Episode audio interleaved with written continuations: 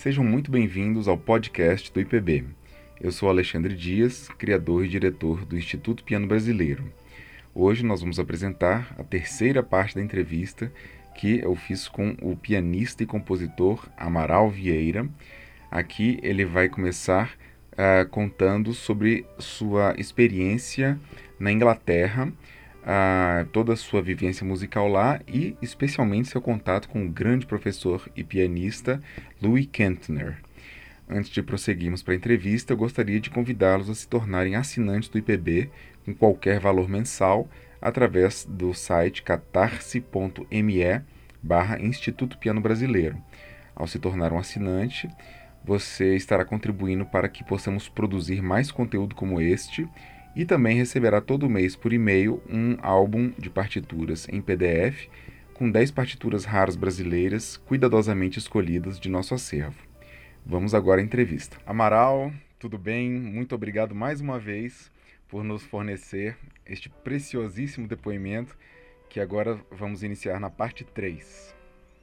Parte 3. Graças à sua boa vontade e à sua paciência de escutar histórias tão longas, não, Alexandre? Nossa, essas histórias todas que você está deixando são preciosíssimas, Amaral.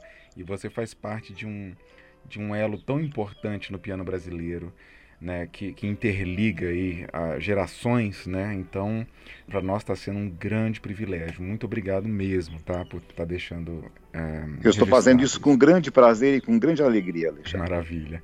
Amaral, na última, é, na última parte de nossa entrevista, você Uh, falou bastante sobre sua uh, ida ao Conservatório de Paris e depois à Escola Superior de Música de Freiburg, na Alemanha. Exato e terminamos lá é, logo antes de sua ida para a Inglaterra, para Londres. Sim. Então vamos entender como é que foi essa transição é, da Alemanha para Londres. Sim, na realidade eu passei quatro anos na Alemanha, é, que foi de 1970 até 1974. Foi quando eu concluí o curso na Faculdade Superior de Música de Freiburg. Uhum. Mas como eu já tive oportunidade de mencionar na entrevista anterior, Freiburg era uma cidade que, apesar de muito bem localizada estrategicamente, pertinho da, de Estrasburgo, na França, pertinho da Basileia, na Suíça, e com uma vida musical bastante intensa, era uma cidade de porte pequeno, uhum. uma cidade de 130 mil habitantes. Na época, uma cidade predominantemente uh, universitária, Sim. Então, ela tinha ela apresentava condições muito favoráveis ao estudo, porque você tinha poucas distrações certo. e era assim uma um, um centro que proporcionava atividades musicais bastante interessantes, mas ao mesmo tempo também fazia com que você não se dispersasse uhum. é, na, durante a época de estudos uh, mais intensivos, como foi o, o, o meu caso. Né? Então, eu sempre tive a, a, ideia de me mudar após a conclusão desse, é, da, da, faculdade, né, de me mudar para um grande centro. Uhum. E tinha, assim, em mente Londres, que era realmente uma capital muito importante. Sim. E tinha escutado muitos comentários a respeito de uma professora que seria notável sob todos os pontos de vista, de nome Maria Curtio, uhum. que eu, na realidade, tinha poucas referências a, a fora essas pessoas que diziam ah, Maria Curti é uma grande professora. Imagine, ela é a professora que é procurada pelos mais talentosos alunos do mundo inteiro, tudo isso.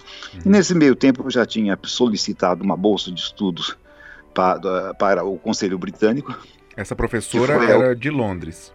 De Londres, okay. ela morava em Londres. Era certo. italiana, uhum. e é até interessante, italiana, filha de um pai italiano e de uma mãe judia brasileira. Olha só. É, é uma coisa assim curiosa. São uhum. fatos que a gente desconhece aqui no nosso país, né? Sim. Mas enfim, então eu acabei ganhando essa bolsa. Ela me foi concedida pelo Conselho Britânico. Uhum. Eu me mudei para Londres e agendei um primeiro encontro com a Maria Curtio. E esse primeiro encontro já foi absolutamente desastroso, Alexandre, sob todos os pontos de vista. Você sabe quando assim a química de duas pessoas não batem uma com a outra? Uhum. Isso foi realmente assim, logo na primeira vez que eu me encontrei com ela, eu já percebi que alguma coisa não estava, não, não estava certo uhum. e que esse contato uh, com ela, do ponto de vista musical, uh, seria alguma coisa bastante duvidosa. Sim. Para mim, ao menos, né? Uhum. Daí marcamos as primeiras aulas. Eu tive não mais do que quatro aulas com ela, uhum. que foram suficientes para me dar a impressão, a certeza naquela ocasião, de que eu estava diante de uma fraude. Nossa. Sim, é, eu tenho que dizer as coisas. Você tem reparado que eu tenho sido muito, muito sincero muito nas minhas colocações, sim. muito franco. É importante que eu claro. diga isso. Porque é, na ocasião ela estava é, bastante ativa, Uhum. E tinha alunos, ela se dedicava única e exclusivamente ao ensino. Certo. Ela não tocava. Uhum. Mas eu tinha assim uma certa urgência em preparar um, um programa de recital, é, porque eu tinha uma viagem agendada ao Brasil, que era na realidade a minha passagem de volta ao Brasil da minha bolsa da Alemanha, que eu não tinha utilizado. Uhum. Então eu queria aproveitar essa oportunidade para visitar os meus pais Sim. e conseguir agendar alguns concertos aqui. Aproveitando que você falou isso, nesse período todo é, é, de Paris e Alemanha, você foi voltando para o Brasil periodicamente? Eu voltei algumas vezes, não com muita frequência, mas voltei. Voltei, uhum. fiz concertos, ah, tá. fiz concertos com o maestro Eleazar de Carvalho, com orquestra, fiz recitais. Ah, seria interessante é... registrar o que, que você tocou com o Eleazar nesse período. Sim, eu, eu, eu, me lembro que um dos concertos eu toquei o segundo concerto de Saint-Saëns, que foi o concerto que apresentei justamente como um dos concertos na minha, na, prova na minha final, prova final uhum. de, de Freiburg, né? Sim. né?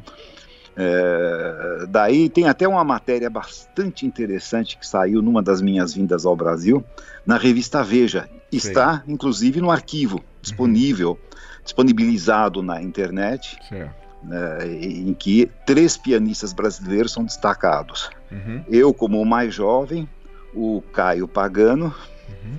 e o Nelson Freire, hum, contando a respeito dos projetos de cada um isso foi em 1970 e alguma coisinha. Certo. Foi uma das minhas vindas ao Brasil. Uhum. Então, como eu vinha visitar os meus pais, aproveitando essa passagem da Alemanha, certo. e eu tinha uma passagem de ida do Conselho Britânico, uhum. que era sempre contemplando o itinerário mais longo que era do Brasil, né? Certo. Então, eu conversei com a Maria a respeito disso. Eu disse: eu tenho concertos aqui em São Paulo e num dos concertos eu ia nos recitais eu ia apresentar uh, a, a, sonata número 9 de Scriabin. Hum. Mas ela ficou absolutamente fora de si. Hum. Scriabin! O que é Scriabin? Scriabin não é música.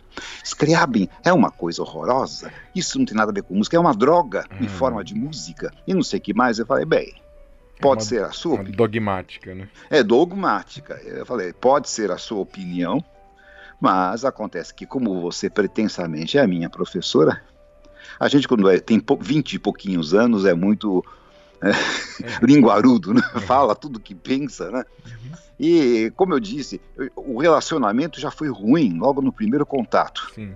Até vou dizer a você por quê. Uhum. Porque esse, esse relacionamento foi ruim logo de início.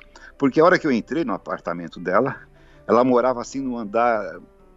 Aquela coisa bem de inglês, é o basement. Sim. É um apartamento que fica entre o subsolo e um pedaço da calçada. Uhum. E, então ela, eu entrei, para cumprimentá-la, levei flores, claro, com a primeira visita. E ela falou assim: Ah, estou muito feliz em, em, receber você aqui, porque você vem do Brasil. E vocês no Brasil têm uma grande tradição pianística, uhum. porque o maior professor de piano do Brasil foi Luigi Chiafarelli. hum. que foi italiano como eu uhum. e que foi aluno de Liszt. Eu falei, desculpe, mas ele não foi aluno de Liszt. É aluno de um aluno. Não, aliás, não, não, ele não tem, não é. Não tem nenhuma não ligação com sucessão nada, Liszt, é nada, não tem nenhum, não faz parte da escola listiana. Sim, sim. Ela falou, não, faz sim. Falei, não, não, não faz parte. Não, não, não, eu estou fazendo confusão, Alexandre. Deixa eu re rememorar um pouco, colocar a coisa na perspectiva correta. Uh, uh, o Chiafarelli foi aluno de Busoni e Busoni foi aluno de Liszt. Portanto, é uma tradição fantástica. Falei, bem, uh, Busoni nunca foi aluno de Liszt.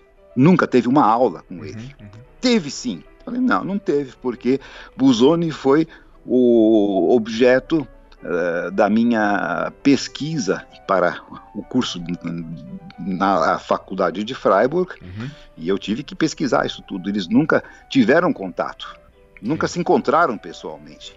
Já começa daí. É. Daí ela então ficou meio que mordida, porque não estava habituada a ser contrariada. Mas se não foi, poderia ter sido. Falei, ixi, isso aqui já não é um argumento muito convincente? Sim. né? Mas quando eu falei que eu tinha que recitar em São Paulo, que eu ia tocar a sonata de Scriabin, tudo isso, e ela teve assim a reação mais é, intempestiva possível em relação a isso. Uhum. Eu falei, mas muito bem, então eu vou trazer essa sonata junto com as outras peças que eu estou programando, porque é para você que eu tenho que tocar, que é a minha professora. Uhum. Daí levei para a aula a sonata uhum. e essa sonata entreguei é, é a apelidade de Missa Negra, né?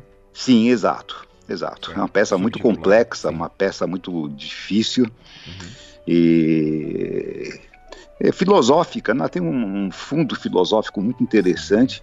E é, é a linguagem dos Scriabin que realmente não se assemelha a nada, né? Uhum. Eu entreguei a partitura nas mãos dela. Eu vi que ela estava seguindo a partitura com alguma dificuldade, uhum. apesar de não ser música que escrita com grafismo musical, Sim. alguma coisa que ela, como professora e como pianista, como artista, deveria poder acompanhar aquilo sem nenhum uhum. problema, né? Quando eu acabei de tocar essa sonata, e já tinha tocado mais alguma coisa antes disso que eu não me lembro o que, que era. Ela vira-se para mim e me diz o seguinte: Olha, é, eu vou ser muito franca com você. Eu estou muito pouco familiarizada com esse eh, tipo de música. Porque não gosto, porque não aprecio. Uhum. Mas vou, de qualquer forma, pedir a você que você passe por uma loja que tem na Oxford Street, aquela His Master Voice, uhum. e que você me compre, por favor, nas gravações de Horowitz, a gravação de Sofronitsky e falou mais dos dois pianistas. Uhum. Eu vou escutar essas gravações e depois eu digo a você o que, que você tem que mudar. Uhum. Falei, não, não é para isso que eu estou aqui, né? a 12 mil quilômetros da minha, da minha casa, para ouvir uma coisa dessa. Você poderia fazer por conta própria, né? Por conta própria, se fosse para imitar alguém. Uhum. E, e, era muito da natureza da, da Maria é, ficar pedindo favores aos alunos. Uhum. Ela tinha um cachorrinho naquela época uhum. que tinha sido presente daquele que estudou com ela, aquele pianista espanhol, o Rafael Orozco. Uhum que fez uma linda carreira na Europa, tudo Sim. isso. Então, ela queria que cada aluno saísse com um cachorro para dar um passeio, para dar uma volta, não sei o que mais, e pegava aluno para pintar apartamento, é. pegava aluno para fazer mudança, para fazer lá o quê, tudo que era assim serviço caseiro, Sim. ela queria que os alunos fizessem. Uhum. E eu sempre me neguei a absolutamente tudo. Eu dizia, não, não é para isso que eu estou aqui. Nós estamos, eu estou aqui para estudar, para realmente me desenvolver, tudo mais. E vi que aquilo estava muito mal encaminhado. Uhum. Eu muito descontente e ela também muito descontente comigo, porque era, eu era um aluno desobediente uhum. e ela muito habituada a pessoas que se curvavam a ela. Sim. Uma pessoa que estudava com ela naquela ocasião é um pianista de, é, que eu muito admiro, que eu, é um grande amigo, o Jean-Louis Steuermann. Ah, sim. Tinha aulas com ela. É, o Pietro Maranca tinha sido assistente da Maria Curtio, até que tiveram também lá um, um arranca-rabo, não sei em que circunstâncias. Pietro Maranca, que e foi ele... aluno do Michelangelo, né? Michelangelo, isso. Ele passou do Michelangelo para a Maria Curti. Bem, na realidade foi uma, uma escala descendente, né? Sim. Veio do Michelangelo para a Maria Curtio uhum. e da Maria Curtio para aquele Peter Feuchtwanger, Sim. que era um professor é, e, que morava na Inglaterra. Acho que era em, era em, inglês mesmo, apesar desse Feuchtwanger como sobrenome. Sim mas eu cheguei a conhecê-lo até que bastante bem. Mas também com a cabeça cheia de teorias e não se via nunca essa gente tocando alguma coisa. Né? Certo. Né? Nem nas aulas. Então, né? exatamente. Certo. Então, tinha alunos da Grécia, tinha alunos de várias partes do mundo. E a Maria Curto teve, é, é, é, importante situar quem estiver nos ouvindo, uhum. que não deve ter conhecido, não deve ter ouvido falar no nome dela. Sim. Mas ela foi uma das últimas alunas do Arthur Schnabel. Olha só. Então, é, ela se valia, ela valorizava muito essa moeda. E para quem dizia. está nos ouvindo e não, é, não reconhece o nome Schnabel, o Schnabel foi um dos grandes alunos de Lechetitsky, né? E que depois foi, exatamente. ele fez um, um, fato, um feito histórico que é ter gravado, ter feito a primeira gravação das 32 sonatas de Beethoven. Exato, exato. Uhum. Então, ela foi aluna dele durante muito tempo e ela casou-se com o secretário do Schnabel, que era um holandês chamado Peter Diamant, uhum. que daí mudou-se para a Inglaterra e foi o diretor artístico e o administrador do Festival de Edimburgo durante muitos e muitos anos. Sim. Então, eles já haviam se separado nessa ocasião, mas continuaram em muito bom relacionamento um com o outro. Uhum. Eram amigos. E ele foi abrindo as portas da Inglaterra para Maria Curtio, Sim. sempre dizendo que a esposa, a ex-esposa, tinha sido a mais brilhante aluna do Schnabel, coisa que não corresponde à realidade, uhum. Mas que ela era realmente uma professora excepcional, tudo isso. Quando ela chegou a Londres, as portas estavam todas abertas. Certo. Porque o Festival de Edimburgo, como você sabe, realmente é um dos corações Sim. musicais da Inglaterra, é importantíssimo, né? E ele convivia com pessoas de altíssimo escalão, é, com grandes, ah, com os maiores artistas que se apresentavam no festival e pessoas então que tinham também uma influência, eram pessoas muito influentes. Mas daí então eu me lembro que foi a, a situação foi a seguinte: eu tomei a decisão de não continuar com as aulas com ela. Sim. E telefonei a ela pedindo um, um encontro para conversar a respeito disso. Não, não falei, não falei qual era o assunto, mas eu queria conversar pessoalmente, uhum. porque eu achava deselegante fazer isso por telefone, Sim. né? Tava assim, não, mas, mas nós podemos. Olha, está de passagem aqui por Londres uma pianista que eu não sei se você conhece, isso era bem da Maria, esse tipo de coisa assim, de superioridade, sabe, uhum. Alexandre? Não sei se você conhece ou você ouviu falar, mas é uma pianista húngara excepcional. Ela se chama Annie Fischer. Olha Falei, a Annie Fischer conheço muito bem. Não só conheço, como tenho um contato pessoal com ela. Ah. Porque às vezes que ela se apresentou na Alemanha, eu sempre fui assistir, Sim. sempre fui conversar com ela no camarim, sempre me recebeu com muito carinho e me chamava de Carlos. Olha só. Ela me chamava, guardou o meu o meu nome é José Carlos, para quem não sabe que estiver nos ouvindo, mas é, a, a, partir do momento em que eu estava na Europa, era o mais comum que me chamassem de, de Carlos. Sim. E eu falei, mas eu não vou perder esse concerto, esse recital de jeito algum que foi um recital no Queen Elizabeth Hall. Ah, uma das é, salas mais importantes, que foi inaugurada, passar, é, inaugurada, é, inaugurada pela, pela grande Guilmar Novaes. Guilmar né? Novaes 67. Exatamente. É, e daí eu fui assistir esse recital que foi verdadeiramente um emocionante do começo ao fim. Uhum. E daí, quando eu entrei no camarim para cumprimentar a Anne, junto com, lógico, com dezenas de pessoas estavam presentes, a hora que ela me viu, ela deu um grande sorriso e falou: Carlos, hum. que alegria, não sei o que mais. A Maria, que estava assim grudada nela, falou assim: Mas vocês se conhecem? Mas como é que é possível isso? Como é que vocês podem se conhecer? Daí ela contou que nós tínhamos já contatos desde o tempo da Alemanha, tudo mais. E daí as pessoas foram conversar com, cumprimentar a, a Annie Fischer e eu fiquei lá num canto aguardando um momento de poder falar com a Maria.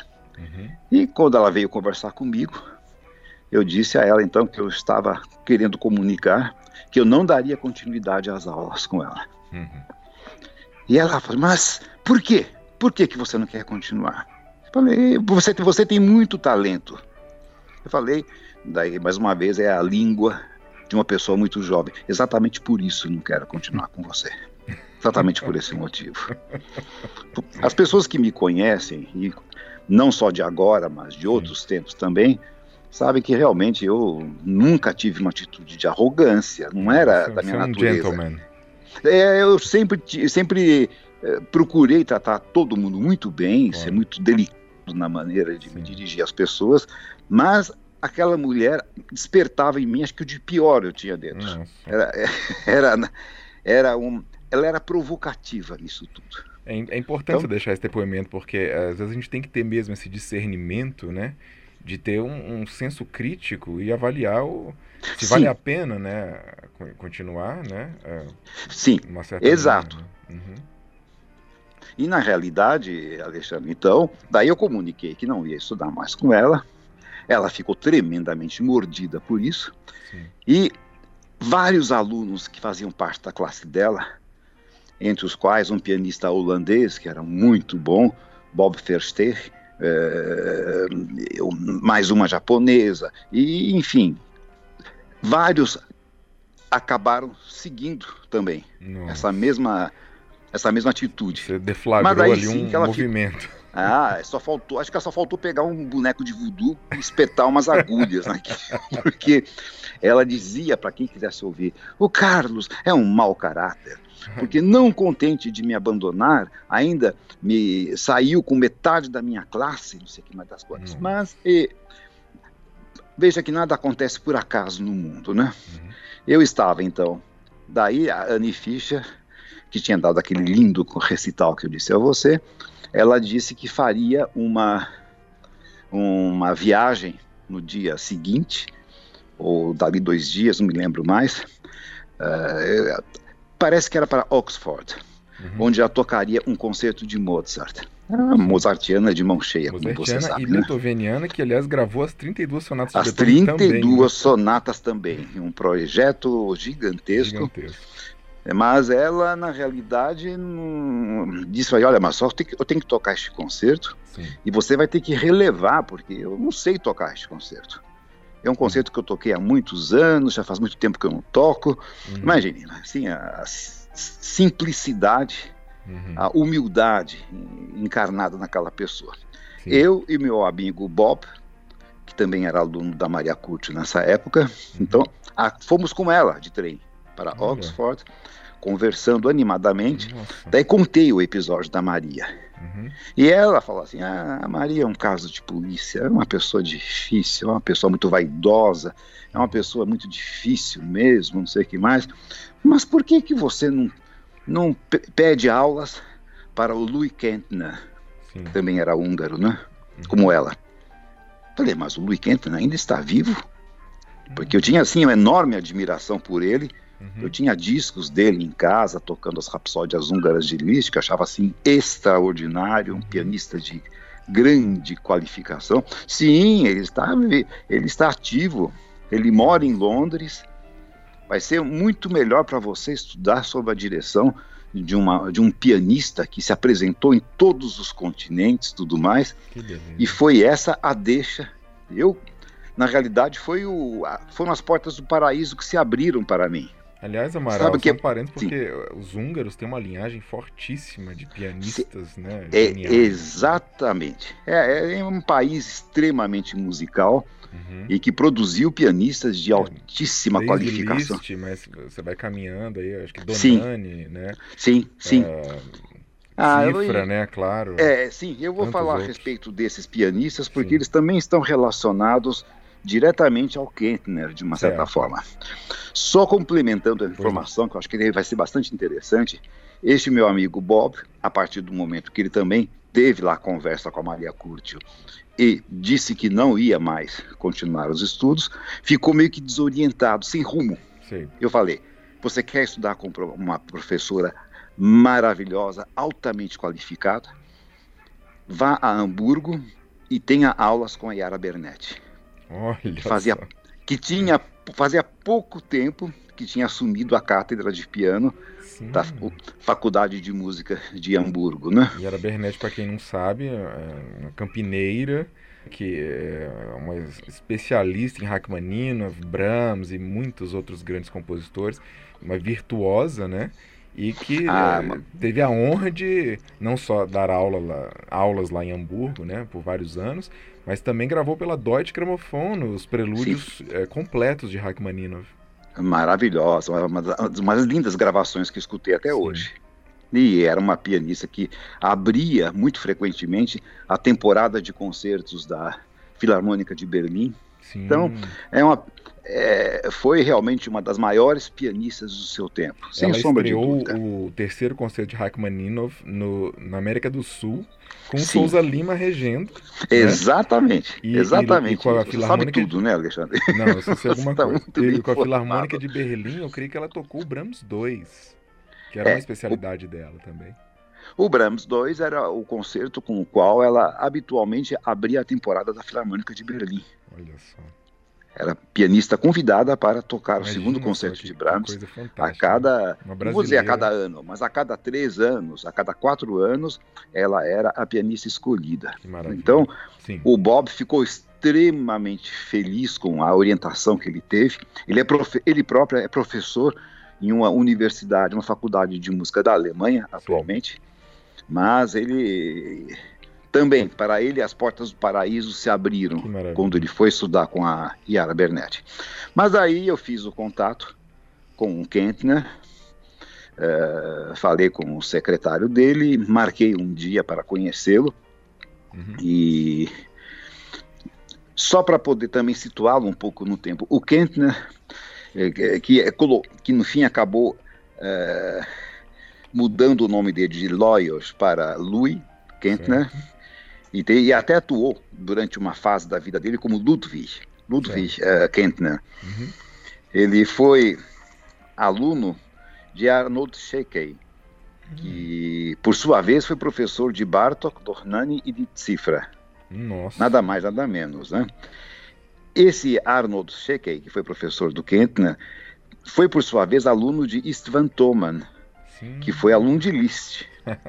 e ele próprio, esse, esse Thoman, foi professor de músicos notáveis como Dorati, a Annie Fischer foi professor, aluna dele, Andor Foldes, Livia Reif e Georg Scholte, que foi, além de um grande maestro, um grande pianista, né? Há uhum. gravações dele tocando piano pra caramba Nossa, mesmo. Mara, né? eu, eu, eu, tinha esquecido disso. Então você, é, a sua linhagem remonta a Liszt por duas, por dois caminhos Sim, diferentes. Por né? dois caminhos diferentes. Que Quer dizer, o o Kentner tinha muito a dizer daquilo que nós conversamos na nossa entrevista anterior, daquela tradição oral.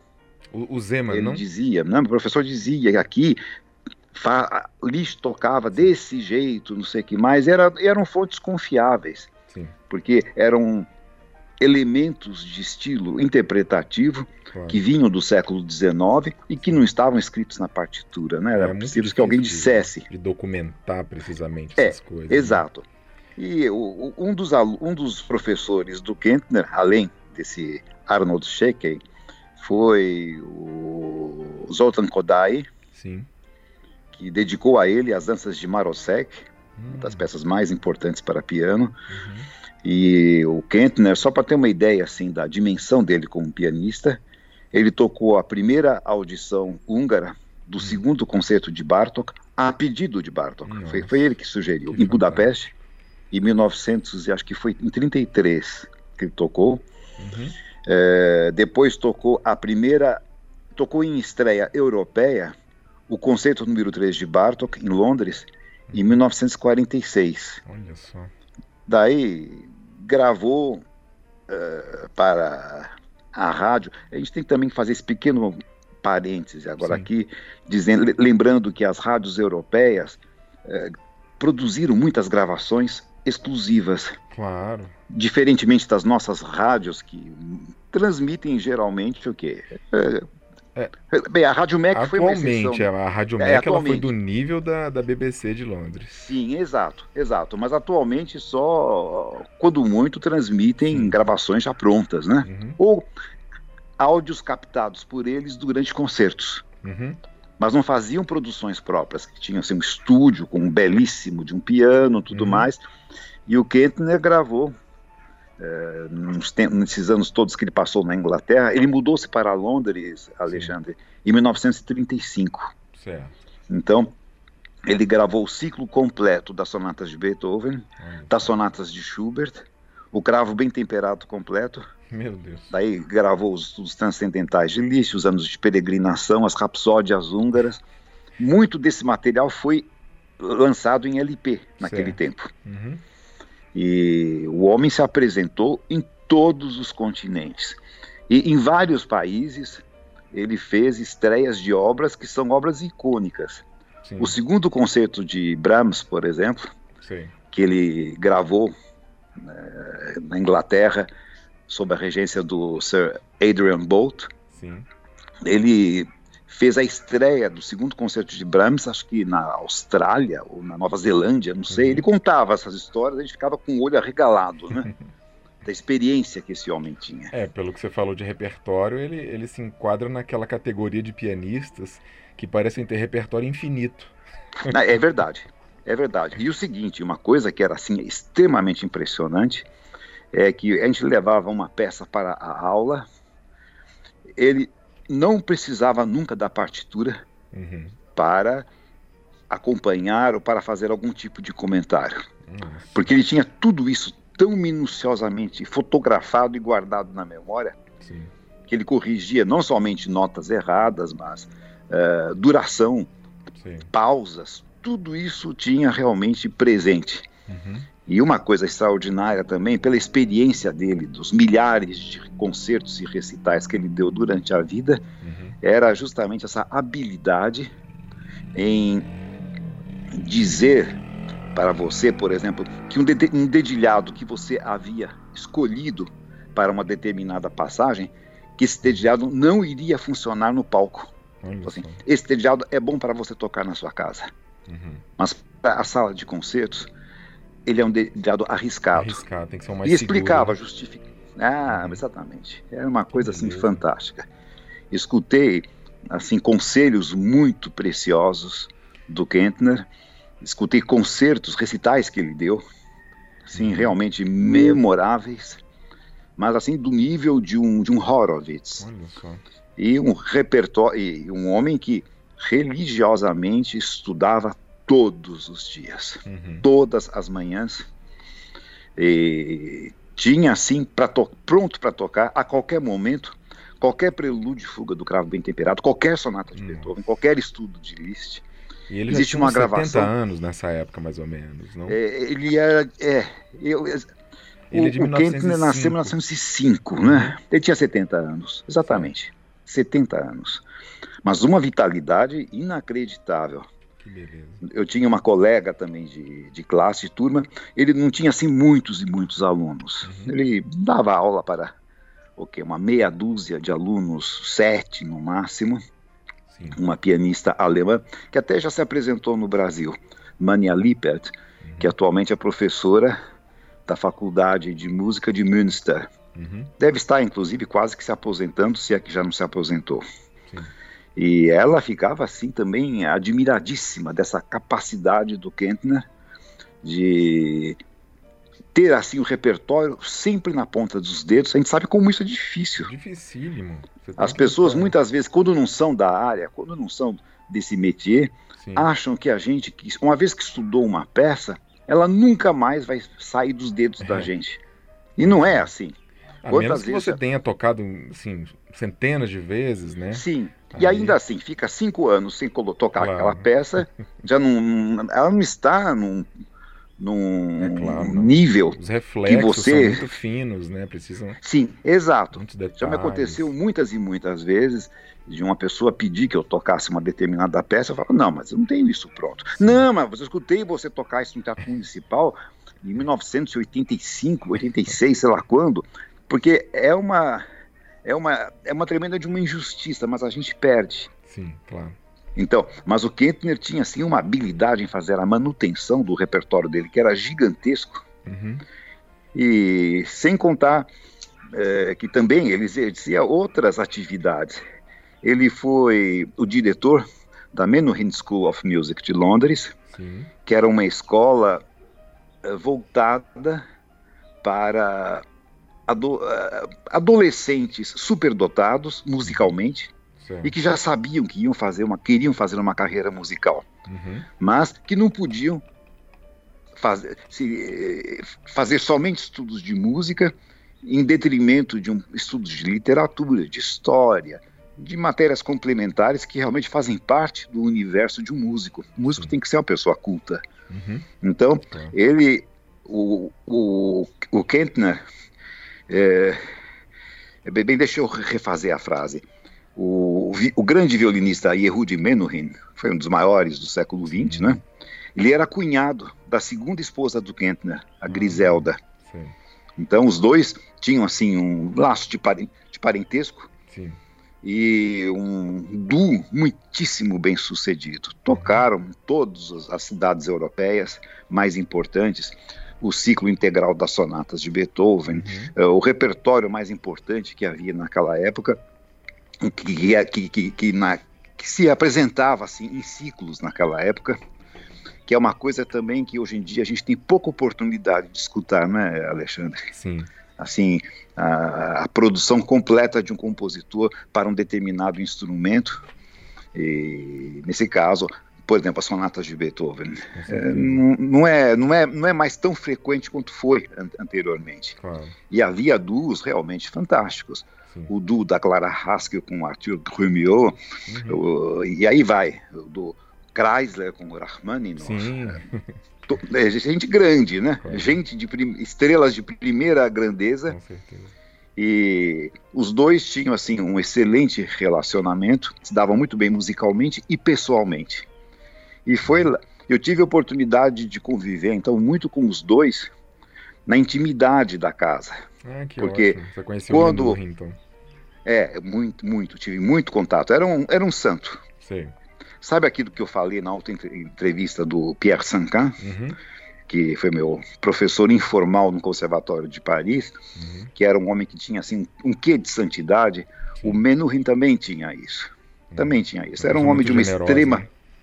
Extrema bondade, uhum. um homem de uma delicadeza, de uma gentileza, de uma finura, e capaz até mesmo de ler os seus pensamentos. Sim de dar uma palavra de encorajamento e de dizer o quanto realmente é, é, é, era importante para a humanidade que as pessoas que se dedicassem à música Sim. não abandonassem o barco uhum. por causa das dificuldades, que é, era assim mesmo e que o, todos os grandes músicos de outras eras atravessaram grandes dificuldades em suas vidas Sim. e por isso precisavam realmente a gente precisava se inspirar neles claro. para ter forças para eh, dar continuidade, sabendo que a gente está buscando algo que é absolutamente impossível de ser alcançado, que é a perfeição, Sim.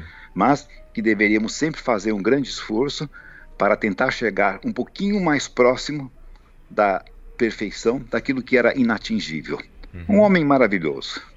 Então, esse tempo da, da Inglaterra foi um tempo também muito interessante para mim, tanto pelas aulas, pelos contatos, e o Kentner era um homem que tinha assim um temperamento uh, um pouco impaciente. Uhum. Ele era um homem que gostava muito de trabalhar com alunos que reagissem com muita velocidade às propostas dele. Certo. Então, sistematicamente, ele tinha assim um desencanto em relação aos alunos Sim. e dizia assim, olha, eu, eu, não vou mais dar aulas, não vou mais dar aulas porque é, parece que a gente está falando outra língua. A gente explica, a gente mostra, a gente explica a importância de desenvolver um tipo de toque polifônico, um legato de qualidade, tudo isso, mas parece que são pessoas realmente que nasceram para é, usar a máquina de escrever, não para tocar um instrumento como o piano tudo mais. Sim. Então ele tinha esse, essa fase de desencanto, Uhum. E ele deixava, ele gostava muito de mim, sabe, Alexandre? A gente tinha um relacionamento muito especial.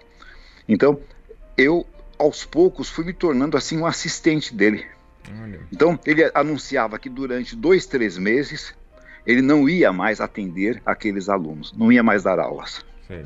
Então, eu ficava com esse encargo de dar as aulas, hum para esses alunos durante esse período em que ele estava desencantado, desesperado, tudo mais, não sei mais das quantas. Depois ele caía em si, era um homem de bom coração. Uhum. Ele dizia, ah, mas também eu fui muito, eu fui muito impaciente. A gente tem que pensar como diz o meu cunhado, Menuhin, né, que é um caminho difícil, que não é fácil assim das quantas. Daí rea, reassumia as atividades pedagógicas, Sim. dava aulas novamente, tudo isso. Dali seis meses tinha mais uma crise. Não, não quero mais saber. Não quero mais saber. Realmente, olha, é desesperador. Eu fico assim exasperado de tentar explicar uma coisa que eu estou vendo que a pessoa não tem capacidade de entender. Aí, de novo, eu ficava uhum. como assistente dele. Essa Até foi a primeira experiência dois... que você teve é, pedagógica? É, depois do período, quando eu terminei meus estudos em Freiburg, eu tive assim um, alguns poucos meses de espera uhum. até ter certeza que a minha bolsa do Conselho Britânico havia sido concedida, né? Certo. Então, eu dei algumas aulas neste meio tempo, mas mais para crianças, para Entendi. iniciantes. Iniciantes, iniciantes. Foi, foi uma experiência boa, certo. mas foi curta. Mas aí, eu, na realidade, eu me, eu me baseava muito nas próprias aulas que eu tinha com o Kentner, né? Sim. No que ele ressaltava, no que, que ele realmente insistia, quais eram os pontos principais. Uhum. Então, é, é, a, com, depois que eu estava, que eu tive assim quase dois anos de aulas com ele, ele me deu a tarefa de trabalhar como assistente dele. Sim. Assim, oficialmente. Então, uhum ele, de um modo geral, procurava manter um cronograma, porque no, no final da vida dele, ele retomou mesmo a, a carreira de concertista. De, de, de concertista. Então, às vezes, precisava se ausentar duas, três semanas, tudo isso, e ele tinha que estar realmente seguro de que esses alunos estavam sendo orientados não por um louco, uhum. mas por alguém que seguisse aquele mesmo tipo de raciocínio, aquela mesma linha. Então, eu fiquei mais um ano ainda na Inglaterra, eh, trabalhando como assistente do Kentner. Agora, uma coisa que eu estou deixando de contar, que é também absolutamente extraordinário, é a quantidade e qualidade de concertos que eu pude escutar durante esse período. Ah, antes de, de irmos para essa parte, eu queria que você deixasse registrado, por favor, Amaral, que repertório Sim. você estudou com o Kentner? Você se lembra? Que tipo de peças? Ah, eu estudei um pouco de tudo. Estudei muito Beethoven, estudei muito Liszt, eu estudei muito Bartok, uhum. estudei. Olha, na realidade, muito Debussy. Ele tinha ideias ótimas para a música francesa. Sim. Não era uma música que ele tocasse com muita frequência, sabe, Alexandre? Sim. Mas ele gostava muito e tinha uhum. muita, eh, muitas ideias fantásticas é, do ponto de vista interpretativo, do ponto de vista pedalização. Certo. Olha, difícil encontrar um professor, um pianista, vamos colocar desse jeito, Sim. que também, do ponto de vista pedagógico, conseguisse explorar os recursos do pedal com a minúcia e com a riqueza, como era o caso do Kentner. Era realmente extraordinário.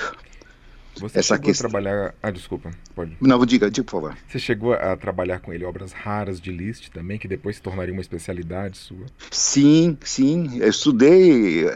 A primeira peça que eu estudei assim, fora do repertório normal de Liszt, foi a Valsa Mephisto número 4. Ah, sim. que a gente fala em valsa Mephisto, todo mundo imagina que é a valsa Mephisto é. número um, como se fosse única, né? Exato. São quatro, uhum. quatro valsas Mephisto. E várias obras da, tardias. O Kettner tinha assim, uma relação um pouco ambígua em relação a esse repertório, uhum. porque ele achava que Liszt estava caminhando em direção a alguma coisa que ele verdadeiramente não chegou a atingir. Sim. Que estaria, ele estaria realmente caminhando em direção a Bartok hum. em direção a Kodai, uhum. que ele de uma certa forma passa essa tocha para esses compositores Sim. e que ele acha, por exemplo, que a primeira produção de Bartok quando era jovem é uma produção assim em termos estéticos, em termos uh, de ideias uh, anteri uh, que, que nem chega às ousadias de Liszt no final da sua vida. Ah, sim, é bem conservadora o início sim, da sim. Sim, mas ele tinha enorme admiração. Ele gostava. Ele Sim. gostava, mas tinha assim um certo pudor em dizer que gostava muito, sabe? Entendi. Mas é, ele tinha tudo isso na ponta dos dedos. Perfeito. Na ponta dos dedos. Ele foi presidente da Liszt Society ah, de Londres sim. durante muitos e muitos anos, que depois que ele faleceu, o presidente acabou se tornando Leslie Howard. Né? Leslie né? Howard, que depois gravaria a obra integral de Liszt. A obra integral a de Liszt Society de... foi a que produziu a primeira é, edição integral é, impressa de Liszt? Não. Não, essa primeira edição integral foi, foi produzida pela Editio Música de Budapeste. Ah, certo. Que, e que também não é, não chega a ser uma integral. A, a, a coisa, a partituras ainda faltando nisso tudo. Entendi, entendi. A ideia deles era fazer a publicação da obra completa de Liszt. Mas a obra completa, inclusive, a obra orquestral, as canções, as transcrições, paráfrases, tudo isso. E é um, como foi um compositor muito pródigo, um compositor muito prolífico, então ainda hoje estão surgindo novos manuscritos, Sim. obras que estavam realmente em coleções particulares, das quais não se tinha notícia, e até mesmo obras que eram consideradas perdidas, que estão aparecendo em alguma biblioteca, peças que foram encadernadas, manuscritos que foram encadernados é, equivocadamente junto com outras partituras, até que um musicólogo foi dar uma fuçada naquilo e acabou Sim, encontrando. Né? Imagina né? só. É. Mas muitas coisas a Liszt Society publicou Sim. como primeiras realmente publicações Entendi. mundiais. Porque é. eles lançavam a cada quatro meses um. Não, não, se pode chamar isso de newsletter, porque é um livro. Certo. É um livro com artigos sobre Liszt, sobre as turnês que ele fez, com transcrição de críticas de época, tudo mais, hum, a, análise de obras. Era gente de, muito, de muita qualificação que fazia isso. E também sempre incluindo uma ou duas partituras.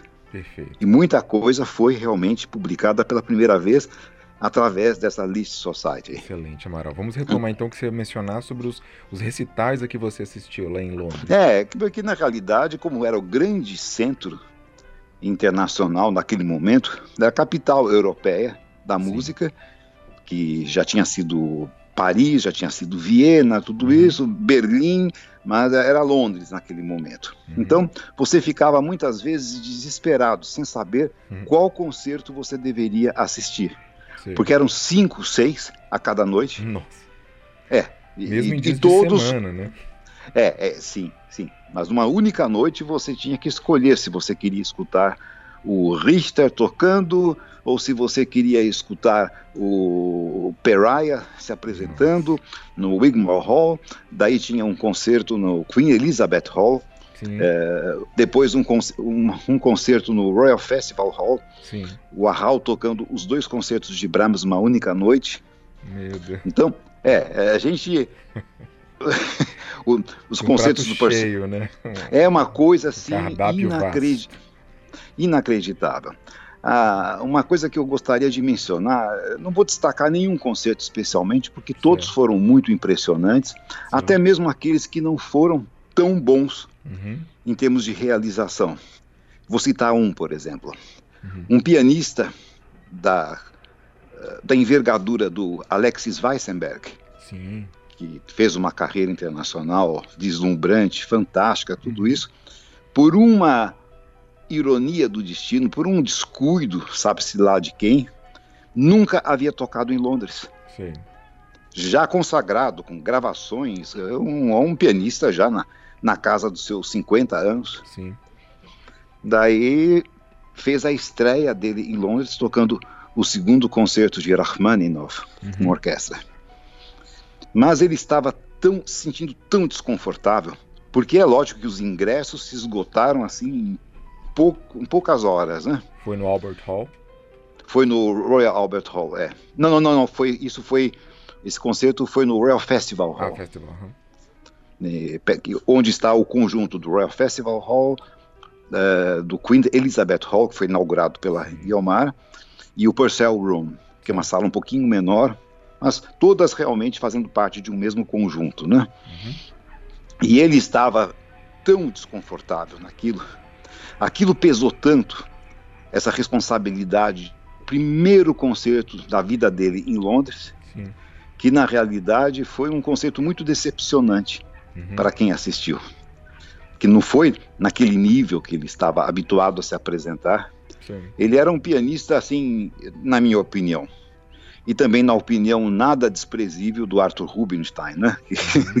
que tinha seus grandes problemas com Weissenberg, uhum. que achava que era um, um, um, pianista excepcional, desprovido de musicalidade. Uhum. Eu não chego a esse ponto, imagine, tem uhum. gravações realmente notáveis. Eu o escutei em outras ocasiões. É, o Petrushka dele é um absurdo. Né? Sim, sim, sim, é fantástico, foi fantástico. É, mas não era, evidentemente, o pianista dos sonhos de alguém como Rubinstein. Não, são personalidades, ele, aliás, completamente diferentes. É, sim, mais seco. Né? Ele era mais uhum, seco, mais sim, objetivo, claro, mais analítico, mais uhum. cerebral. É. Mas aquilo pesou. Então, né, esse foi um dos conceitos realmente que foram decepcionantes, mas perfeitamente compreensível. É só se colocar na pele do cidadão. Uhum. Tem uma passagem bastante interessante. Eu só vou citar agora para poder fazer uma comparação com esse uhum. caso que um pianista como o Wilhelm Kempf, uhum. um dos maiores também de todos os tempos, né? Uhum. Até os 60 anos de idade, ele nunca havia tocado em Paris. Havia se apresentado em todas as cidades mais importantes do mundo, uhum. mas por um descuido, por algum motivo estranho, nunca havia se apresentado em Paris. Só que no caso do Kempf, parece que o recital dele foi realmente um espetáculo. Certo. Ele estava muito à vontade, muito feliz por tocar em, em Paris. Mas olha, é difícil dizer a você o que eu mais gostei dos concertos que eu escutei. Você acompanhava Foram... a competição, as competições, os concursos em Leeds, por exemplo, tem um concurso Não, nunca estive, nunca estive acompanhando esses certo. concursos, nunca. Uhum. Nunca gostei muito, a bem da verdade, sabe, uhum. Alexandre? Eu, enfim, assisti um, uma vez ao concurso Clara Haskell, sim. quando a vencedora foi a Mitsuko Ushida. Ah, Isso eu morava na Alemanha ainda nessa ocasião. Certo. Mas eu achava aquilo tudo muito estranho, os candidatos chegando e o cansaço que isso vai gerando. Claro. Imagine uma pe pessoa sentada num júri de um concurso uhum. que começa assim, o primeiro candidato toca 8 e meia, 9 horas da manhã, e 11 horas da noite, esse candidato, esses membros do júri ainda estão sentados escutando alguém tocando alguma coisa. Sim. Então, chega um determinado momento que a pessoa não tem nem mais capacidade de julgar se aquilo é bom ou ruim. Uhum. Já está, existe uma saturação, né? Uma saturação grande. Então, eu, eu preferia mil vezes acompanhar os concertos, claro. e não eram só recitais de piano, e nem só concertos com, de piano com orquestra uhum. muitos concertos orquestrais de altíssimo nível. Uma coisa que eu ainda cheguei a escutar, que foi realmente maravilhoso, mas isso foi um pouquinho antes disso. Foi numa viagem que eu fiz a Londres, Sim. vindo de Freiburg, só para passar uma semana na casa de uma amiga de um professor da faculdade. Foi um concerto regido pelo Leopoldo Stokowski. Ah, você assistiu uma... Stokowski, que beleza. Assisti, assisti. E foi uma experiência também inacreditável que eu gostaria de compartilhar, porque é, não há registro deste concerto que eu saiba. Ele entra amparado por dois, já muito idoso, uhum. mas um velhinho assim andando com muita dificuldade, amparado por dois assistentes. Ele regeu a Sinfonia número 6 de. número 5 de Tchaikovsky. Uhum. Isso. É, no Royal Isso aí, Albert Na década Hall. de 70 ele já devia ter uns 90 anos mais ou É, menos. né? tinha, tranquilamente. E o seguinte, o Royal Albert Hall lotado, um teatro com 8 mil pessoas lá dentro, é, durante um daqueles concertos do Proms, né? Sim. E então ele é levado até.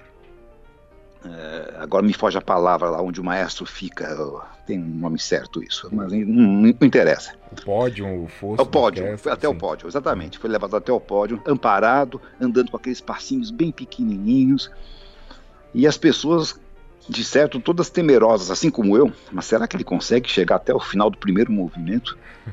Porque parecia tão sem energia, tão assim eh, desgastado, tão velho, tão, tão, tão velhinho mesmo. Sim. Daí os dois assistentes se sentaram, cada um de um lado do pódio. Caso ele tivesse um mal-estar ou precisasse interromper, daí um deles já pegava exatamente daquele ponto onde estava a obra para poder con- continuar, né? Uhum. Ah, mas você não tem ideia, meu amigo. A hora que ele começou a reger, o homem parece que foi ligado no 220 Se transformou. mas com uma energia, dançava, sorria e dava todas as entradas. Foi um dos concertos mais emocionantes que eu assisti na minha vida. Bacana. Assim, quem movimento. Tá ouvindo só um complemento, né, Amaral? O Stokowski, ele ficou famoso, é, na- na- claro, não só pela carreira brilhante nos Estados Unidos, principalmente, mas por ter sido a pessoa que regeu no, no filme Fantasia da Disney de Sim, 1945, sim, sim. né? Sim. Exatamente, exatamente. Então, um, que teve uma longa vida, uma vida muito ativa, um, um homem que fez transcrições de obras para orquestra realmente fantásticas, né? Sim. Que agora estão sendo re- resgatadas, estão sendo reapresentadas com, e com muita admiração pela habilidade da orquestração que ele tinha, né? Mas aí foi uma coisa muito curiosa. Ele regia a sinfonia inteira. Quando ele chegou ao final, último acorde da sinfonia, Uhum. aquele Royal Albert Hall veio abaixo. Mas a, en- ensurdecedor. As pessoas aplaudindo com tanta emoção, com, tanta, com tanto reconhecimento. Daí ele vira-se para agradecer os aplausos, sorridente, tudo isso. E naquele mesmo instante parece que tirou da tomada. Uhum. Ficou velhinho de novo. Daí foi amparado pelos dois assistentes, andando com aquele passinho de fora, e as palmas não paravam. Ele voltou algumas vezes, Uhum. né, mas olha, foi uma experiência assim realmente única, maravilhosa, de- entre tantas outras, né? Maravilha. Esse concerto que eu me referi agora há pouco do Cláudio Arral tocando os dois concertos de Brahms numa única noite, foi também uma coisa assim avassaladora, uma coisa realmente que dificilmente a gente encontraria palavras para descrever o que, que foi isso. Uhum. E recitais os mais diversos. Dos pianistas brasileiros, acho que é interessante falar isso, né? Sim. Que se apresentavam, que se apresentaram em Londres nessa ocasião. A pianista que era mais presente era Cristina Ortiz, Sim. que tinha uma, um- uma presença contínua em todas as temporadas, Uhum. se apresentava quatro, cinco vezes em teatros diferentes, tudo isso. Um- Não me lembro de ter escutado uma única vez o Nelson Freire se apresentando, Uhum. nesse- nessa época que eu estive lá. Sim. Não, não se apresentou, não me lembro, nenhuma vez. Eu me lembro do Louis Steuermann tocando um concerto de Beethoven, se não me falha a memória, no Royal Albert Hall. Uhum. Ele veio mais tarde, eh, se- na realidade também um pouco como eu. Ele era aluno da Maria Curcio durante um tempo, não sei o que mais, e depois ele teve aulas com Kentner, depois que eu já havia voltado ao Brasil. Mas teve um contato também estreito com ele. Eh, quem mais? O Arthur Moreira Lima Ah, fe- fez um recital esplêndido no Queen Elizabeth Hall, tocou uma versão dos quadros de uma exposição de Mussorgsky, Mussorgsky, realmente assim de tirar o chapéu, sabe? De tirar o fôlego, Sim. de tirar o fôlego. E daí eu teria muitas coisas a contar que somente alongariam essa entrevista ainda mais, referentes à dificuldade de moradia, de encontrar um lugar tem onde um- você. tem um, uma, um ponto importantíssimo que talvez valha a pena você mencionar, que foi, foi nessa transição de volta de Londres para o Brasil, em que você teve uma perda importante na sua obra, né, das partituras. Sim, é exatamente. Isso é uma coisa que bom você ter forte para um compositor, né? Que bom você ter lembrado disso, porque como eu já mencionei anteriormente, quando eu cheguei à Inglaterra e tive assim aquelas primeiras aulas com a Maria Curtio, eu já tinha uma volta ao Brasil programada, né? Uhum. Para fazer alguns concertos, tudo isso, e também para aguardar o início oficial da minha bolsa de estudos uhum. da, do, do, Conselho Britânico. Sim.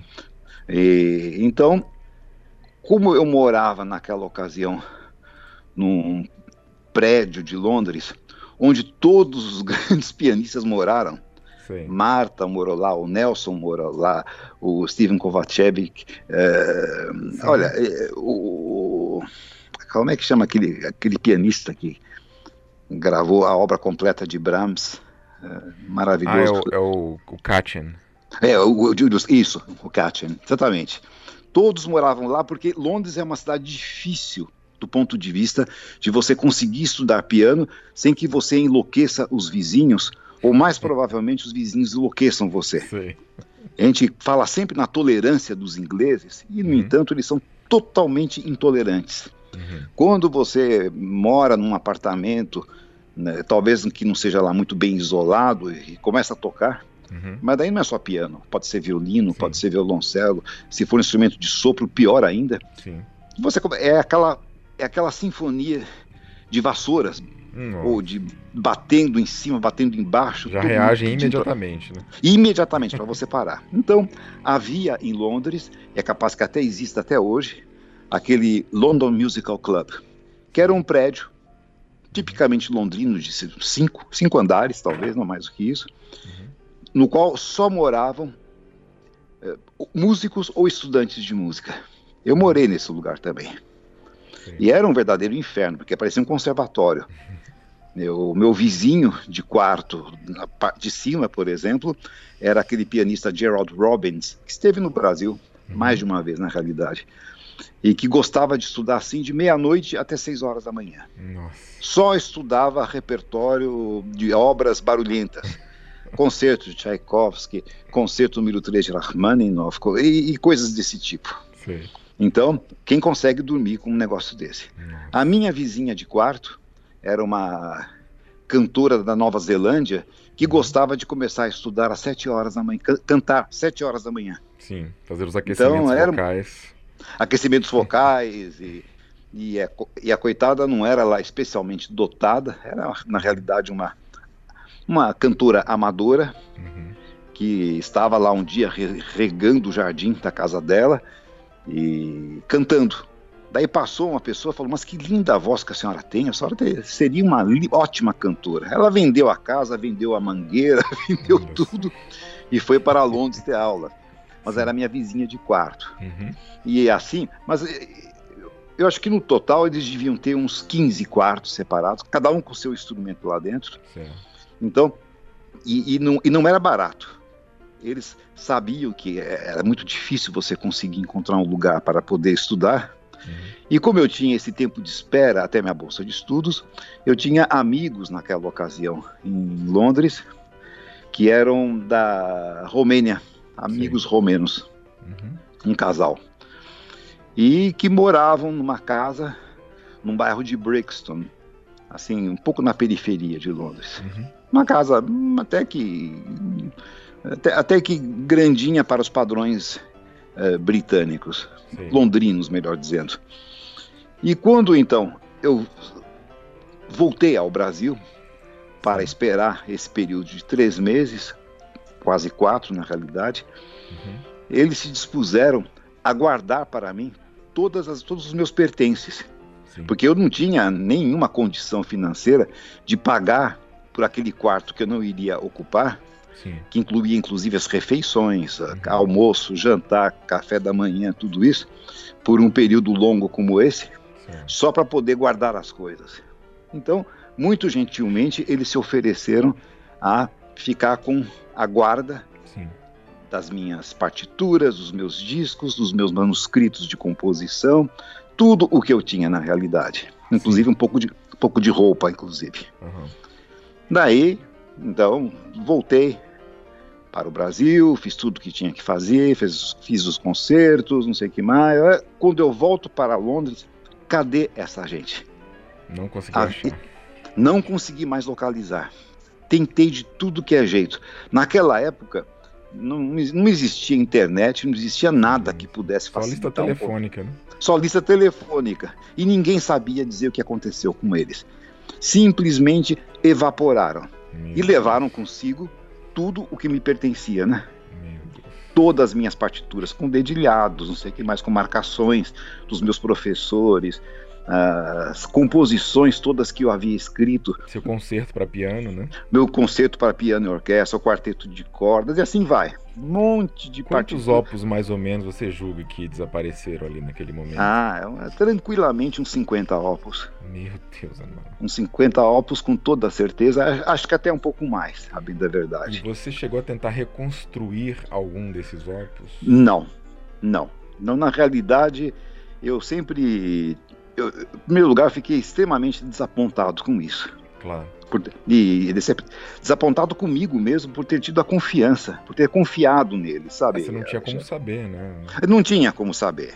Mas por outro lado, eu fui muito imprudente, uhum. porque eu não tinha nenhuma nenhum endereço deles na, da Romênia, de, e infelizmente eles os dois tinham um sobrenome que é um sobrenome muito comum. Uhum. Então Metade da, da Romênia tem o sobrenome de Constantinesco. Sim. Pronto, acabou. Você não tem como encontrar uma pessoa somente pelo sobrenome, né? Mesmo que coloque um, o, o primeiro nome, uhum. é, é, procurar agulha em palheiro, né? Mas não sei o que aconteceu é, com eles. Isso é uma coisa que, assim, se para mim é frustrante, eu não faço ideia para você que. É, eu fiquei muito época... frustrado com é. tudo isso, porque foi uma perda completa.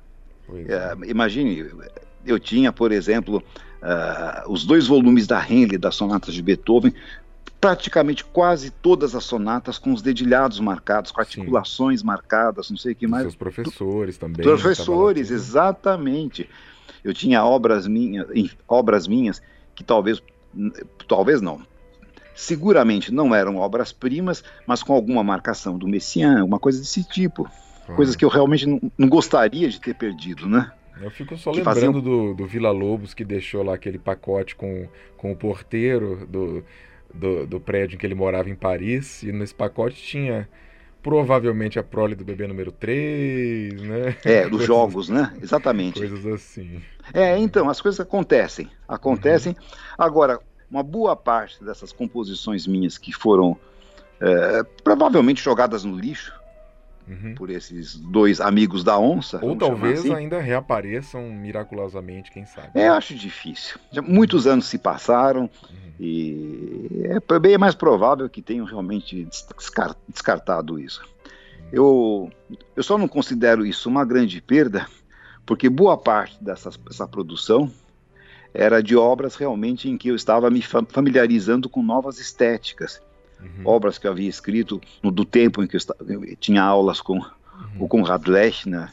Então, ele era muito é, exigente nesse Sim. sentido, de que a gente conhecesse várias estéticas diferentes. Sim. Então, é, que no, no fim, como eu já falei. Né?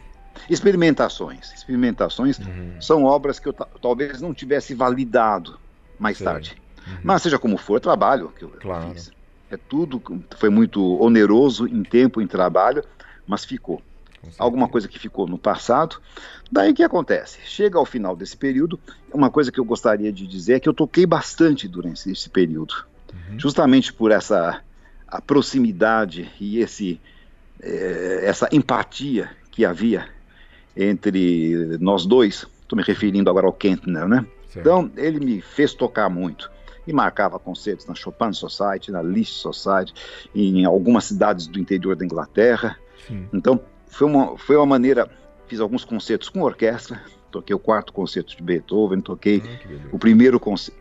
Não foi o primeiro concerto de Bartok, não, toquei o primeiro concerto de Mendelssohn, Sim. toquei, enfim, ele era ele tinha muito prestígio e muitas vezes um, com um telefonema isso se resolvia. Especialmente porque eu estava numa fase de vida em que o que menos importava nesse momento era você ter uma remuneração pelo concerto, né? É a oportunidade uhum. que era mais importante, né? Uhum. Daí, quando chegou ao final dessa minha de, desse período em que eu fiquei trabalhando como assistente dele, ele me fez um convite para que eu ficasse, assumisse a, a, o departamento de piano da Menuhin School, aquela que eu me referi já Sim, anteriormente, que trabalhava é uma escola só que existe com... até hoje, inclusive. Até hoje, uma escola muito respeitada e que eh, tinha o seu foco justamente em jovens, em adolescentes com um grande pendor musical, mas que sabiam já naquela idade que o que eles queriam mesmo era se tornar músicos pela frente. Uhum. Então foi um convite extremamente honroso.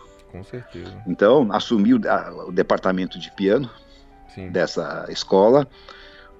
Não era uma coisa assim que seria assim extremamente uh, oneroso em tempo, de, de, uns dois dias por semana eu uhum. ficaria lá, não mais do que isso. Alguma coisa mais burocrática Você não também. teria que dar aulas, então? Não, não é, eu teria que dar aulas. Ah, eu sim. teria que dar aulas, uhum. mas as aulas podiam ser concentradas Perfeito. em dois dias.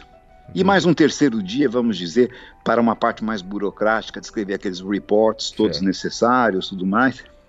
Uhum. E ele fez esse convite absolutamente seguro de que eu fosse aceitar. Porque seria um emprego dos sonhos também, né? Um dos sonhos, exatamente. Ele achou que com isso eh, estava vencida uma dificuldade que eu já não tinha mais a bolsa de estudos. Sim. Eu estava sobrevivendo das aulas de repetição que eu estava dando para ele. Sim. É, o, a convite dele, melhor dizendo. E ele sabia que isso era uma preocupação que eu tinha, né? Uhum. Era um emprego bem pago, muito bem pago, muito prestigioso, tudo isso. E eu sempre tive a ideia, Alexandre, de voltar ao Brasil Sim. quando eu terminasse os meus estudos na Europa. Uhum. Eu me lembro que, talvez eu tenha mencionado isso na entrevista anterior, que quando eu fui ao consulado da França para formalizar os papéis da bolsa de estudos que o governo francês me havia concedido, uhum. havia um documento que me tocou muito profundamente, que dizia assim: o bolsista se compromete a aplicar no país de origem os conhecimentos obtidos no exterior. Sim. Ou seja, ajudar o seu país aí para frente. Claro. Não ficar lá onde tudo já é bonitinho, tudo bem organizado, tudo já desenvolvido, né? Uma contrapartida, né? É uma contrapartida. Que na realidade, muita gente, quase todos que tiveram bolsas de estudo assinaram esse documento e pouca gente deu importância a Sim. isso. Acaba, são pessoas que acabaram ficando por lá. Certo. E eu, como tive isso sempre muito presente, eu disse ao Kent, né? Falei, professor, eu não tenho palavras. A gente se comunicava sempre em alemão. Sim. E era ao lado do húngaro, a primeira língua dele. Muito embora morasse na Inglaterra lá, a vida inteira, Sim. mas ele gostava de conversar comigo sempre em alemão. Falei, professor, eu não tenho palavras para agradecer uma honra como essa, um convite que jamais eu poderia esperar. Uhum. Mas eu preciso voltar ao Brasil. Uhum. Ai, Alexandre, que, que dureza que foi isso. Se você visse a decepção dele, ele falou assim: Mas vai, vai voltar ao Brasil para fazer o quê? Falei, professor, talvez o senhor não compreenda, mas Contei a história da Bolsa de Estudos da França, do compromisso de ajudar, porque se todo mundo que tiver um pouquinho mais de qualificação ou de valor ficar no exterior, o país não cresce. É isso mesmo. Não tem condições de seguir adiante, de se desenvolver. Isso é uma visão quase civilizatória, né, Amaral? É, exato. Exato, eu tinha isso muito presente, é, era, era, verdadeiro, não era, não era um, uma bravata que eu estava uhum. apresentando. Daí ele insistindo: não, você tem que aceitar esse trabalho, porque você estaria começando onde os outros terminam. Uhum. Isso é praticamente no final de uma carreira. Sim. Não, você tem que aceitar isso, porque daí você vai ter, inclusive, eh, uma plataforma para poder é, conseguir apresentações em outros países aqui da Europa, tudo isso, não sei o que mais. Você não Falei, tinha professor, nem 30 anos, né? Não, eu tinha 20, 25. 25. 25 anos. Sim. Daí vira-se o Kentner e me diz o seguinte: Pois eu estou profundamente decepcionado. Onde já se viu você querer voltar para aquele país? Eu vou te contar uma história. Uhum. Eu toquei praticamente em todos os países civilizados do mundo. Uhum. O único país onde eu levei um calote uhum. dos concertos que eu toquei foi no Brasil. Deus. Que eu fiz uma turnê em 1937, parece que foi isso. Tocou no Rio Grande do Sul, tocou no centro, tocou em São Paulo, tocou no Rio de Janeiro, tocou no, em Salvador. Sim.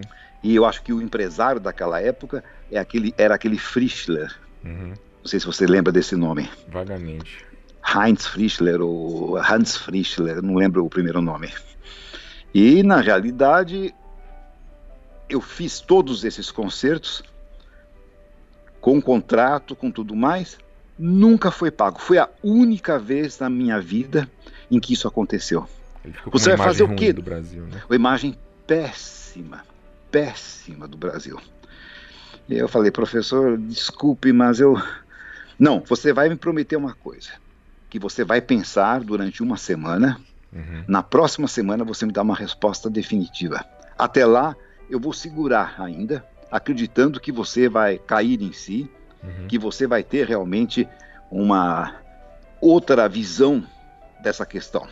O Kentner, ele era o, o, ele ocupava esse cargo nessa época, ele era o diretor.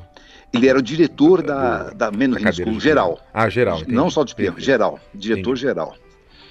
E ele queria ter uma pessoa de confiança entendi. na parte de piano, estava descontente. Não me lembro quem era o professor ou pianista que ocupava essa posição. Certo. Tinha venci, estava vencendo o contrato dele Sim. e ele então estava me oferecendo assumir, ser o sucessor deste, deste pianista.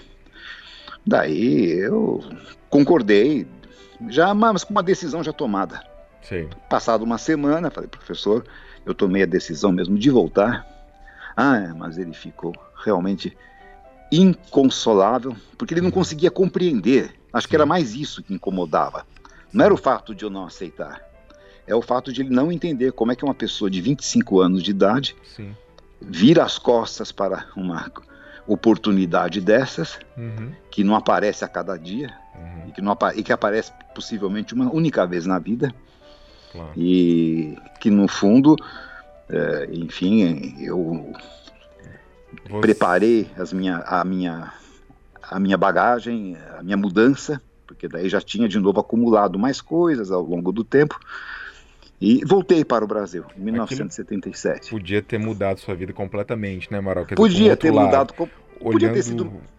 É, olhando hoje em 2020 para aquele momento ali, hoje já bastante distante, você se arrepende dessa decisão? Não, não. Eu não me arrependo de nenhuma decisão que eu tenha tomado. Não foi a única vez que aconteceu algo desse tamanho. Nosso, na nossa próxima, nosso é. próximo capítulo, Uhum. Eu vou contar para você de coisas que andaram acontecendo também, de convites irrecusáveis. Certo. Eu sempre fui muito cabeçudo, sabe, Alexandre? Muito determinado, é, né?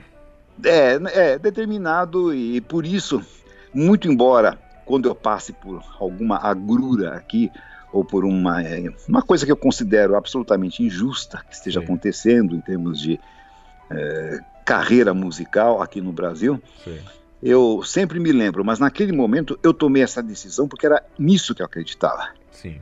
Se fosse hoje, talvez eu pensasse de um modo diferente. Sim, sim. Mas eu, eu tenho que lembrar sempre que eu tomei essa decisão com aquela cabeça de 25 anos e baseado na experiência que eu tinha e na vontade que eu tinha realmente de voltar para ajudar a alavancar um pouco esse país, né? Pois é, e na, na próxima parte da nossa entrevista nós vamos justamente falar disso, porque ao voltar né? Depois que você se casou com a Yara Ferraz, outra grande Sim. pianista, vocês inauguraram um, um, selo independente chamado Scorpius, né? Exato, isso é uma história bonita. Né? A, a, lançar vários LPs, não só é, de obras suas, mas também iniciando a, a, a, primeira gravação integral da obra de Liszt, que você lançou, chegou a lançar três volumes. Eu vou querer saber em detalhes isso. Sim, sim. Mas né? isso fica para uma outra vez, na não é? próxima, entre, próxima parte. É, e também vamos conversar sobre sua importante ligação com o Japão, que depois passou a se, se consolidar, né? Sim, acabou sendo realmente, acabou se transformando no centro das minhas atividades como pianista e compositor também, na realidade. É. Mas eu vou ter muito a e contar também, a respeito disso. Também vou querer saber mais sobre alguns pontos específicos de sua obra, né, para que as pessoas também conheçam, talvez um panorama do que você já compôs, para as diferentes Sim, isso é importante. formações, isso. diferentes estilos. Né? Para piano você tem uma vasta obra mas você também tem obras sacras, né? Você tem obras para é, órgão. Apesar etc. da minha produção para piano ser bastante volumosa, ela não é tão volumosa assim em se tratando de um pianista compositor, né? Ou Sim, compositor pianista. Mais, mas, mas eu, por exemplo, ainda não conheço a obra completa, então é para piano, né? Então, assim, a reminiscência de Adriano, vamos falar sobre ela, que é, é a, a obra mais longa brasileira, já escrita para quatro mãos, né? Você tem um até, o, até o presente momento, até o, é. momento. É. Então, vamos falar das suas obras para quatro mãos também, que né, para duo. Então, é, com isto, é, vamos encerrar essa, essa, essa terceira parte. Lhe agradeço profundamente mais uma vez, Amaral, e nos encontramos novamente em breve. Muito bem, agradeço. Os agradecimentos são todos meus, Alexandre. É uma excelente oportunidade de poder compartilhar lembranças, memórias de uma vida que eu considero que foi e continua sendo uma vida muito rica. E, na realidade, apesar de ter abusado da boa vontade de todos aqueles que estão nos escutando, pela duração desses depoimentos, eu ainda deixei de contar fatos que são provavelmente muito importantes então anote-os, por favor, que vamos, vamos fazer uma repescagem depois. tá ótimo, gostei desse termo. Tá perfeito, tá ótimo, Muito então, obrigado. Um grande abraço Até o você. nosso próximo encontro, então. Igualmente, tchau. E assim ouvimos a terceira parte da entrevista com Amaral Vieira. Convido-os a nos seguirem através de nossas redes sociais no Instagram e Facebook e especialmente em nosso canal no YouTube, em que publicamos vídeos diariamente trazendo à tona a riqueza do repertório pianístico brasileiro. Um abraço, tchau!